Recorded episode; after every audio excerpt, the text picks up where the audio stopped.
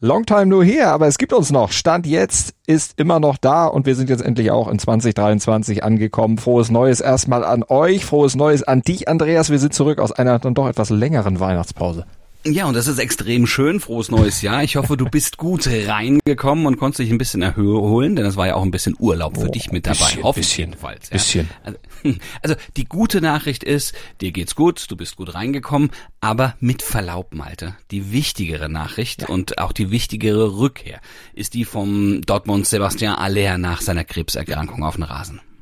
Definitiv eine Nachricht, die nicht nur, aber auch natürlich den BVB kurz vor dem Bundesliga-Restart äh, ja, aufatmen lässt, kann man sagen. Die Winterpause ist ja quasi jetzt vorbei und beim BVB und bei RB Leipzig, da ist die Stimmung auch wirklich gut. Bei den Bayern dagegen, nach dem 4-4 gegen Salzburg, nicht so unbedingt. Wir ziehen gleich mal eine kleine Pausenbilanz der in Anführungsstrichen großen drei und Julian Nagelsmann, der erklärt, warum die Bayern nicht bescheuert sind.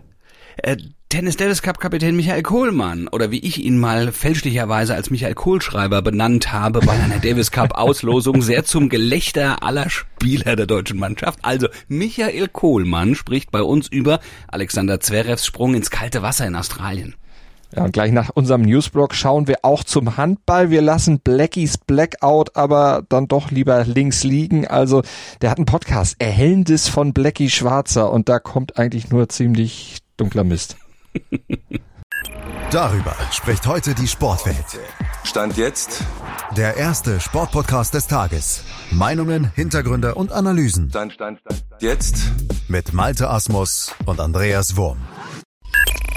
Analyse. Die deutschen Handballer sind mit einem Torspektakel gegen Serbien am zweiten Spieltag der Handball-WM in die Hauptrunde eingezogen. Sie gewannen das hochspannende Schlüsselspiel mit 34-33 und holten zwei Big Points im Kampf ums Viertelfinale.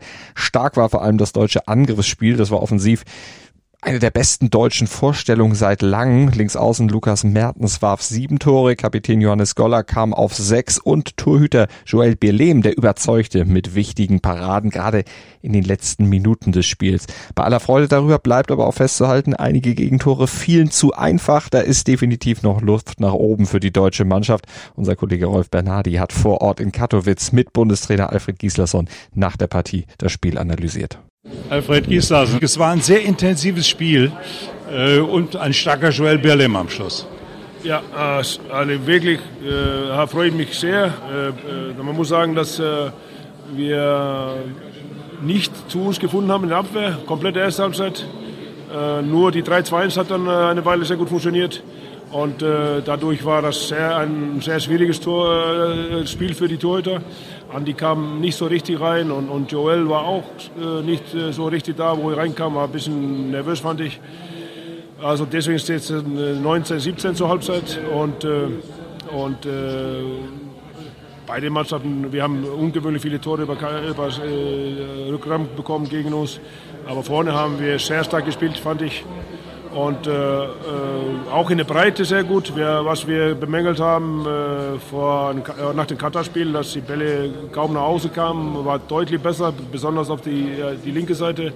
Und da haben wir mehr äh, die Abwehr von Serben vielleicht so nach und nach ein bisschen auseinanderziehen können ja, insgesamt sehr starkes Spiel, ganz wichtig und äh, ich glaube, wir haben das auch verdient gewonnen. Äh, beide Torhüter, man, äh, man kann sagen, gerade wo wir drei oder vier weg waren, dann hat auch der andere Torhüter ein paar Mal frei vom Kreis gehalten. Und, äh, aber Joel natürlich war sehr wichtig in der, in der Schlussphase.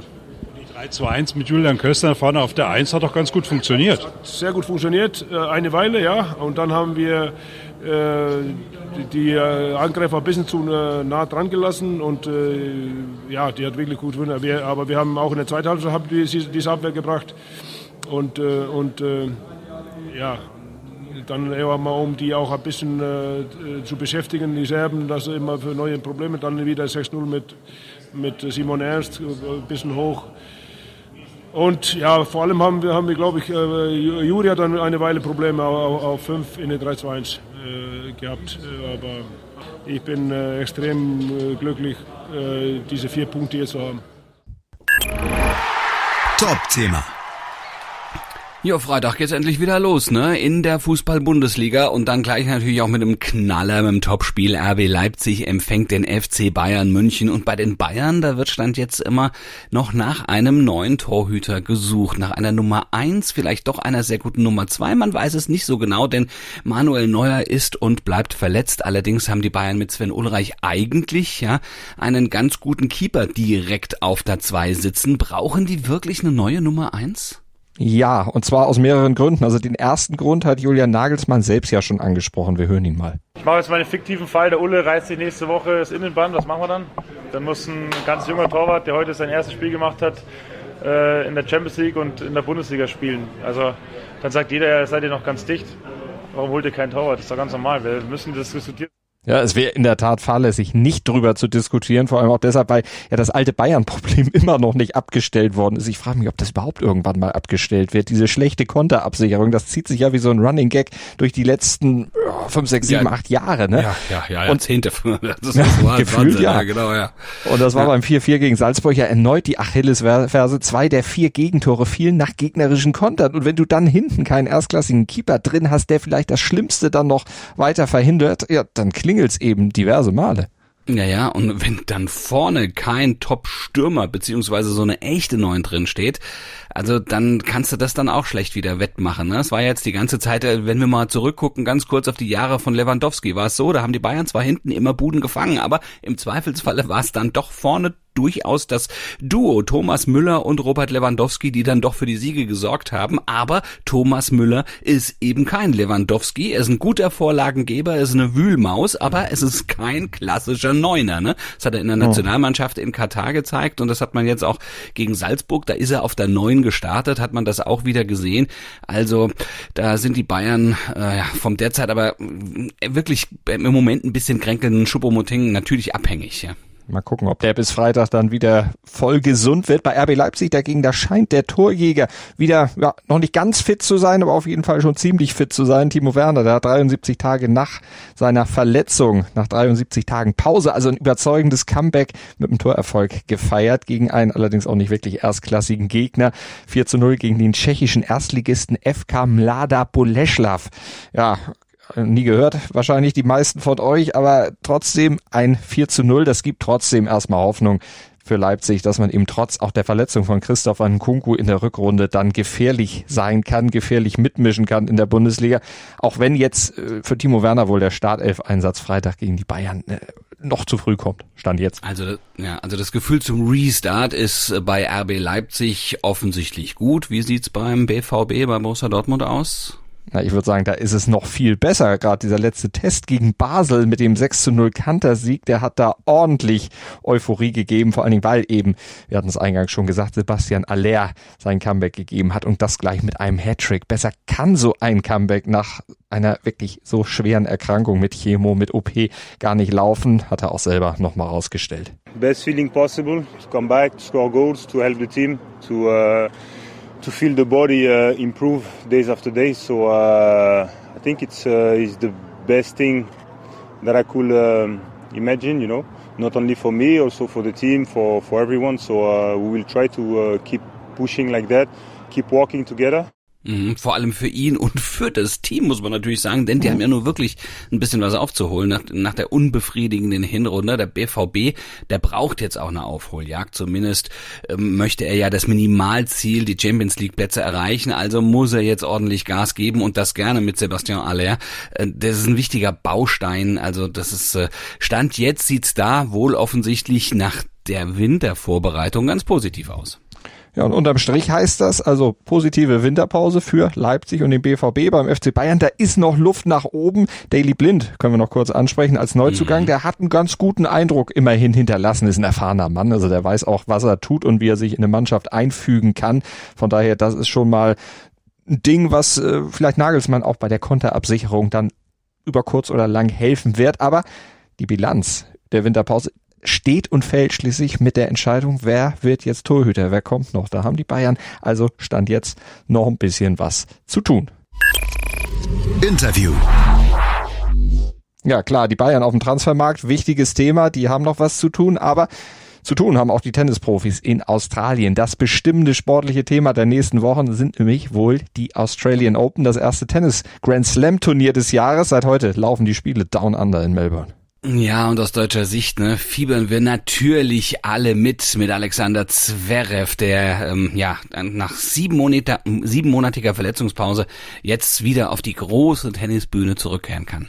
Ja, der hatte aber auch eine wirklich schwierige Zeit jetzt zu überstehen. Erst diese schwere Knöchelverletzung mit sieben gerissenen Bändern. Haben immer alle gesagt, es waren drei. Jetzt hat er es gesagt, es waren sieben, die gerissen wurden. Drei wurden dann am Ende auch noch operiert. Also das ist schon wirklich ein richtiger, richtiger Schlag ins Kontor. Und der Heilungsprozess, der hat sich dann ja auch mitsamt Reha hingezogen, weil er immer wieder Rückschläge dann auch hätte. Also der musste schon eine richtige Geduldsprobe überstehen. Ja, und dann kam ja dann auch noch diese Nummer mit dem Davis Cup, da wollte er dann unbedingt ja. spielen, ja, und dann hat er dafür natürlich auch wieder trainiert, vielleicht auch ein bisschen zu früh und die, die Quittung hat er natürlich bekommen, weil er ganz kurzfristig dann auch absagen musste. Der erste Auftritt jetzt wieder auf der großen Bühne ist eben nun mal Melbourne und es ist für ihn sowas wie ein Sprung ins kalte Wasser. Ja, so kann man das wirklich nennen und über diesen Sprung und über die Aussichten von Zverev gegen seinen Erstrundengegner dann morgen Juan Pablo Varias aus Peru hat mein Kollege Andreas Thies von Chip in Charge vor Ort in Melbourne. Der ist dahin gejettet, um mit dem deutschen Davis Cup Kapitän Michael Kohlmann zu sprechen. Übrigens hat er nicht nur mit dem gesprochen, aber auch das ganze Interview hört ihr bei Chip in Charge und die Passage über Zverev, die hört ihr jetzt hier. Alexander Zverev, bei dem wissen wir ja nicht so richtig, wo er steht. Er weiß es, glaube ich, selber nicht. Er hat äh, im, äh, im, Interview gesagt, dass er, ähm, dass er auf jeden Fall ähm, noch nicht weiß, wo er steht und dass er ähm, jetzt auch gespannt ist, wie er dann ähm, spielen wird. Juan Pablo Varias ist vielleicht eins der besseren Lose, was er bekommen kann. Sieben Spiele hat er letztes Jahr ähm, außerhalb des Sandplatzes gemacht, Varias. Sechs auf Hartplatz, eins auf Rasen. Wie siehst du Juan Pablo Varias als Auftaktgegner für Alexander Zverev auf einem relativ schnellen Hartplatz? Ja, ich, ich glaube jetzt so äh, von den, von den äh, Möglichkeiten, die die Qualifikanten äh, hätten sein können oder für, für Sascha ist der Varias mit Sicherheit einer der besten Lose für ihn, weil er halt, weil das ein Spieler ist, ähm, wo du in, in die Ballwechsel kommst, wo du, der, der spielt dich nicht so weg. Also sprich, du kommst immer wieder rein, du wirst immer wieder Möglichkeiten haben, auch wenn du vielleicht mal nicht so gut startest, wieder dich ins Match zurückzufighten, ähm, so wie du gesagt hast eigentlich ein Asche-Spezialist. Er kennt ihn auch. Er hat in der Jugend schon mal gegen ihn gespielt. Also das ist auch immer noch ein Vorteil. Man weiß, was einen erwartet. Und ich glaube, ähm, so wie er es äh, sagt, dass natürlich diese Trainingsleistungen und die Trainingseinheiten immer was anderes sind und Matches dann nochmal ein, ein anderer Schritt ist und eine andere äh, Bedeutung haben. Und das kann man schlecht einschätzen nach einer langen Zeit. Und vor allen Dingen, er hat ja beim United Cup, was ja auch noch ein Teamwettbewerb ist, auch nochmal was anderes. Ähm, hat man gesehen, dass es nicht so leicht ist, direkt wieder reinzukommen in diesen Rhythmus. Und sieben Monate ist auch eine, eine lange Zeit, aber ich glaube, dass äh, Varias für ihn ein guter Startgegner Gegner ist hier und ähm, ich, ich, ja, ich hoffe für ihn, dass er, dass er das so hinbekommt, wie er sich das selber vorstellt und dann sollte er ähm, da auch ähm, weiterkommen. Also da glaube ich wirklich fest dran. Es ist allerdings auch kein Turnier für Alexander Zverev, wo man jetzt sagt, oh, Achtelfinale Taylor Fritz, da muss man wirklich von Spiel zu Spiel danach denken. Genau, und ich glaube, da wäre er auch gut beraten, wenn er da wirklich sich auch jetzt erstmal nur mit, äh, mit Varias beschäftigt und ähm, wenn er die Hürde meistert, wie gesagt, was ich ihm wünsche, was nicht einfach ist, weil es halt, weil er diesen ersten Sieg erstmal braucht. Ne, das ist ganz wichtig, diese Hürde erstmal zu, äh, zu nehmen. Und wenn er die genommen hat, dann kann er sich mit, egal was danach kommt, äh, auseinandersetzen. Ähm, ja, aber ich glaube, das Entscheidende ist Step by Step und äh, der erste Step ist äh, Juan Pablo Varias. Das bringt der Sporttag. Stand jetzt. Und Andreas, was steht bei dir heute sportlich auf dem Zettel? Naja, als Tennisfan natürlich die Australian Open, die wir auch gerade schon angesprochen haben. Da kommen wir natürlich nicht dran vorbei. Gleich im Neuen steht ja dann auch Jule Niemeyer auf dem Platz. Stimmt, die hat allerdings ein bisschen Auslosungspech, würde ich das mal nennen. Gleich gegen die Weltranglisten erste Iga Swiatek. Das ist schon, ja, das, das ist schon eine Hausnummer, das ist schon eine Hürde. Allerdings, dann möchtest du am liebsten in der Kabine bleiben, aber wir erinnern uns zurück an die US Open. Nichts ist unmöglich. Da hat Niemeyer der Polin einen großen Kampf geliefert, den ersten Satz erstaunlicherweise, aber großartig und voller, mhm. ähm, äh, voll verdient gewonnen. Am Ende in drei Sätzen hat sie sich ähm, geschlagen geben müssen.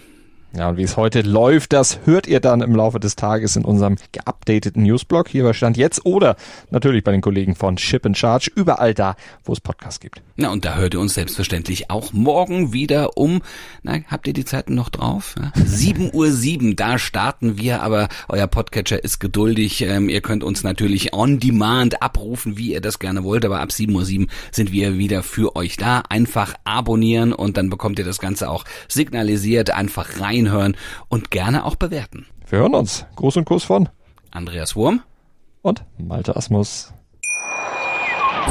Wie baut man eine harmonische Beziehung zu seinem Hund auf? Puh, gar nicht so leicht. Und deshalb frage ich nach, wie es anderen Hundeeltern gelingt, beziehungsweise wie die daran arbeiten.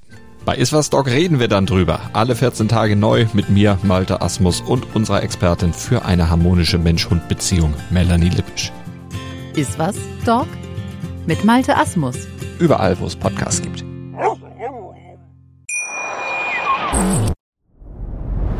Dir hat dieser Podcast gefallen? Dann klicke jetzt auf Abonnieren und empfehle ihn weiter. Bleib immer auf dem Laufenden und folge uns bei Twitter, Instagram und Facebook. Mehr Podcasts aus der weiten Welt des Sports findest du auf meinsportpodcast.de.